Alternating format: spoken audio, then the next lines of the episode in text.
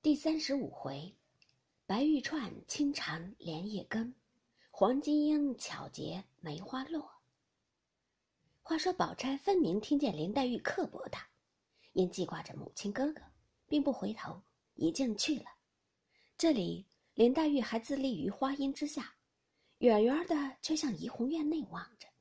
只见李公才、迎春、探春、惜春，并各乡人等，都向怡红院内去过之后，一起一起的散尽了，只不见凤姐来，心里自己盘算道：“如何她不来小宝玉，便是有事缠住了，她必定也是要来打个花壶上，讨老太太和太太的好才是。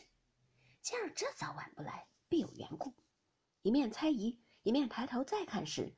只见花花簇簇一群人又向怡红院内来了。定睛看时，只见贾母搭着凤姐的手，后头邢夫人、王夫人跟着周姨娘，并丫鬟媳妇儿等人都进院去了。黛玉看了，不觉点头，想起有父母的人的好处来，早又泪珠满面。少卿，只见宝钗、薛姨妈等也进去了。忽见紫娟从背后走来说道。姑娘吃药去吧，开水又冷了。黛玉道：“你到底要怎么样？只是催我吃不吃，关你什么相干？”紫娟笑道：“咳嗽的才好了些，又不吃药了。如今虽然是五月里，天气热，到底也该还小心些。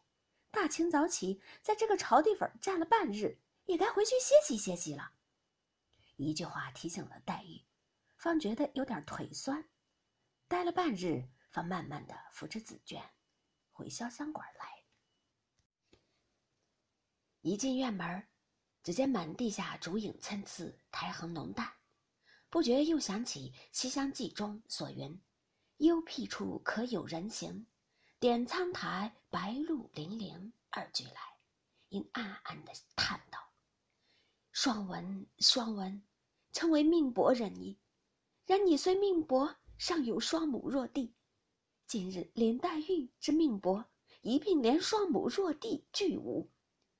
古人云：“佳人命薄。”然我又非佳人，何命薄胜于双文哉？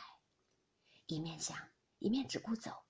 不妨廊上的莺歌见林黛玉来了，嘎的一声扑了下来，倒吓了一跳。因说道：“作死的，又扇了我一头灰。”那莺歌仍飞上架去，便叫：“雪雁，快掀帘子。”姑娘来了，黛玉便止住步，以手扣架道：“添了食水不曾？”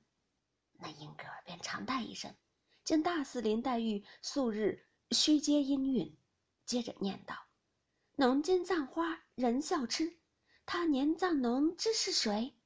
试看春尽花渐落，便是红颜老死时。一朝春尽红颜老，花落人亡两不知。”黛玉、紫娟听了都笑起来。紫娟笑道：“这都是素日姑娘念的，哪为他怎么记了？”黛玉便令将架摘下来，并挂在月洞窗外的钩上。于是进了屋子，在月洞窗内坐了，吃毕药。只见窗外烛影映入纱来，满屋内阴阴翠润，机电生凉。黛玉无可释闷，便隔着纱窗调逗莺歌作戏。又将素日所喜的诗词也教与他念，这且不在话下。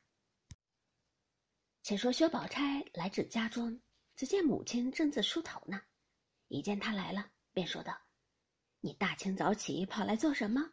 宝钗道：“我瞧瞧妈身上好不好？昨儿我去了，不知她可一过来闹了没有？”一面说，一面在她母亲身旁坐了，由不得哭讲起来。薛姨妈见她一哭。自己撑不住，也就哭了一场，一面又劝他：“我的儿，你别委屈了，你等我处分他，你要有个好歹。我是往哪一刻来？”薛蟠在外边听见，连忙跑了过来，对着宝钗左一个揖，右一个揖，只说：“好妹妹，恕我这一次吧。原是我昨儿吃了酒，回来的晚了，路上撞客着了，来家未醒，不知胡说了什么，连自己也不知道，怨不得你生气。”宝钗原是掩面哭的，听如此说，由不得又好笑了，遂抬头向地下啐了一口，说道：“你不用做这些相声，我知道你的心里多嫌我们娘两个，是要变着法叫我们离了你，你就心静了。